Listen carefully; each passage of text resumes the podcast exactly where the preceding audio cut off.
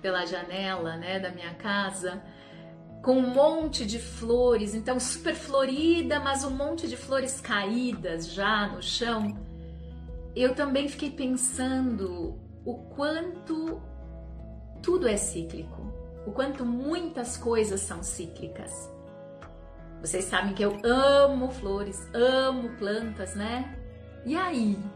E aí foi bem interessante, porque o meu marido brincou comigo assim: essa flor tá dizendo, cansei de ser linda, cansei de enfeitar, agora vou me jogar no chão. E aí eu respondi para ele: não, cansei de ser só beleza e agora eu vou virar eternidade, porque agora eu vou virar semente.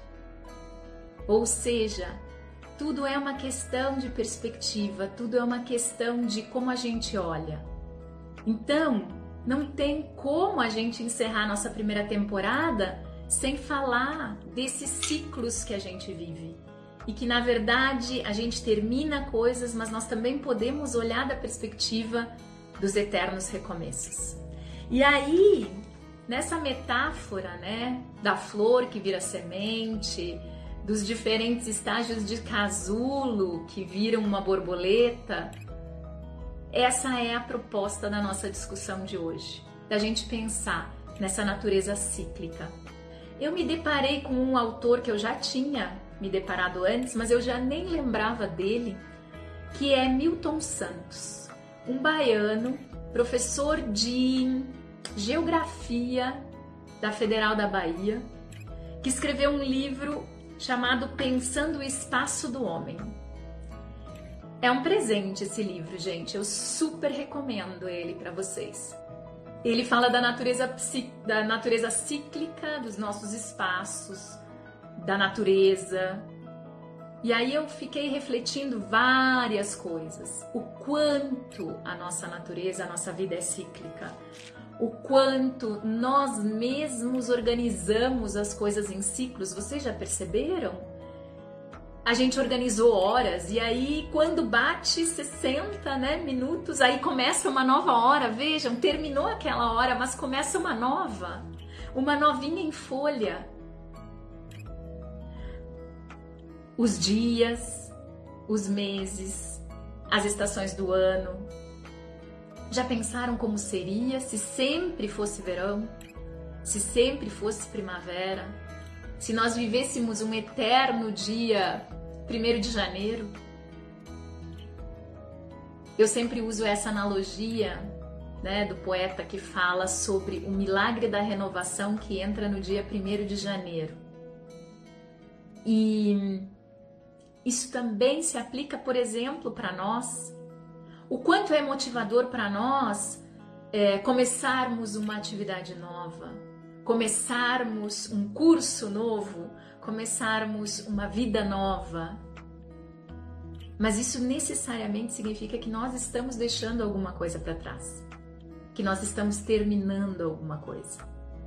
Então, pensando nesse, nesse, nessa perspectiva, vejam os níveis de desenvolvimento não são ciclos que começam e terminam, por mais que haja aí uma porosidade entre as diferentes fases da infância e a adolescência e a adultez uh, e a velhice, mas de qualquer forma a gente encerra fases para começar novas. E aí a gente acaba muitas vezes se apegando nos ritos de passagem, né? Naquele momento em que o ciclo mudou, em que algo terminou e algo começou. Eu costumo brincar que eu aceito parabéns pelo meu aniversário anterior até o dia imediatamente antes do meu aniversário atual e vou continuar aceitando parabéns pelo novo aniversário por mais 365 dias. Por quê? Porque não é esse momento único que faz a virada do ciclo, não é?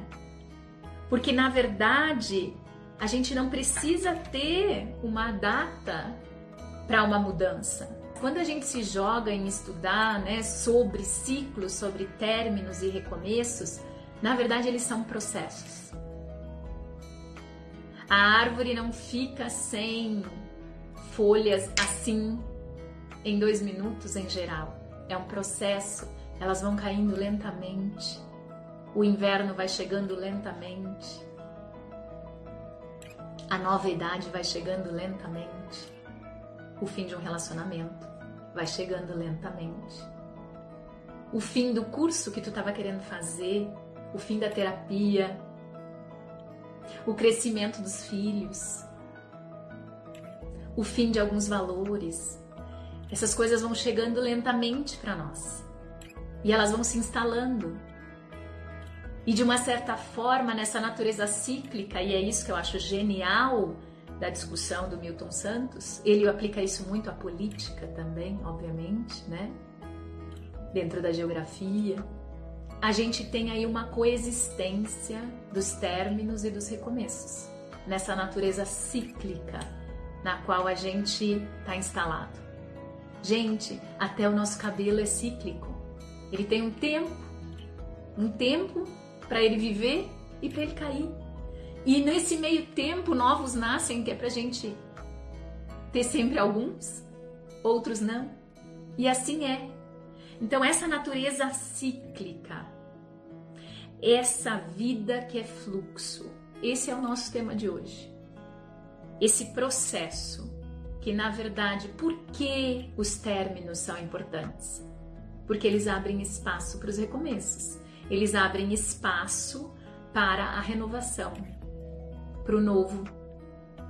Porque senão, como seria se nós estivéssemos eternamente, se fôssemos eternamente crianças? Como viraríamos adolescentes? Acho que essa é uma discussão bem interessante.